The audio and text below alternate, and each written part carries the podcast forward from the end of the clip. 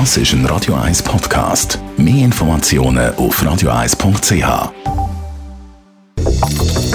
Radio 1 Immobilienwerkstatt. Michi Blaser von der Immobilienwerkstatt. Es ist natürlich herrlich, wenn man zum Beispiel kann und dann in der eigenen Ferienwohnung in den Bergen dort äh, ein bisschen bleiben kann und ein Wochenende verbringen, auch ein bisschen länger dort kann bleiben Aber ähm, ist, glaube ich, nicht ganz so einfach bei uns in der Schweiz. Ja, einerseits ist es nicht ganz einfach, andererseits macht man sich oft ein bisschen falsche Vorstellungen. Also der Besitz ist auch immer eine Verantwortung am Schluss des Tages. Und eine Zweitwohnung hat so, so, so ein paar spezielle Aspekte, vielleicht was zu beachten gibt. Allen voran ist natürlich, ist es tatsächlich eine Zweitwohnung. Also, wir beobachten, es immer wieder in der Wintersaison, dann ist man unterwegs, man ist in diesen, diesen schönen Ferienorten, es hängen die Plakette um von all diesen Immobilienhändlern, man schaut das an und findet, oh, das wäre doch noch vielleicht etwas.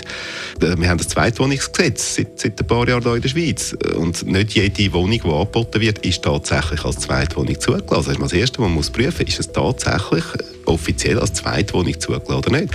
Wenn es eine Erstwohnung ist, die meistens preislich dann deutlich attraktiver ist als eine Zweitwohnung, äh, dann nachher muss ich meinen Wohnsitz dort verlegen. Das ist nicht ganz einfach. Das Zweite ist, dass äh, auch eine Zweitwohnung Kosten verursacht. Gekauft ist, ist noch schnell, wenn man das nötige Kleingeld hat, aber also eine Zweitwohnung kostet meistens einen höheren Unterhalt als, als die Erstwohnung, die man hat äh, im Unterland, weil es, wird, es muss mehr geheizt werden, äh, man, man braucht es weniger, das heißt, es nutzen sich gewisse Sachen, wie mit dem Auto, äh, ist ein Thema.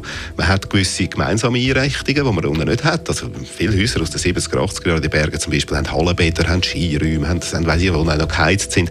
Das kostet alles Geld. Also, äh, so eine Wohnung kann schnell einmal äh, ziemlich viel Geld kosten im Unterhalt und Erneuerungen sind meistens ein bisschen teurer als da unten. Ein dritter Punkt, glaube ist der Verkehr. Also, man muss sich gut überlegen, ist man in der Lage, die Zeit auch zu investieren, um dort hinzukommen und wieder zurück. Solange man berufstätig so eingebunden ist, man am Freitagabend kann rauffahren und am Sonntag wieder zurück, dann ist man mit allen anderen auch unterwegs. Entsprechend lang dauert das.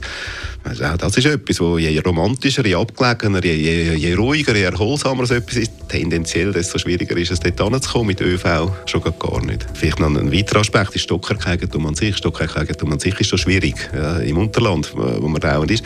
In den Bergen kann es noch in der Potenz schwierig sein, weil vielleicht die Interessenlage der einzelnen Eigentümer unterschiedlicher ist. Es, es werden Wohnungen vermietet, werden vielleicht wochenweise sogar oder tageweise vermietet, Airbnb, auch immer, klassisch wie im Davos um ein WEF. Ja, ja das hat man im Haus hin. Da, da, muss man wirklich gut auskommen miteinander, muss sich gut absprechen, muss, muss sich bewusst sein, dass sich das ein bisschen anders kann verhalten als eine normale Eigentumswohnung irgendwo da im Unterland.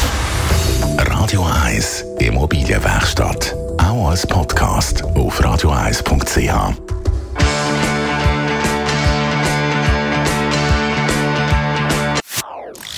Das ist ein Radio 1 Podcast. Mehr Informationen auf radio1.ch.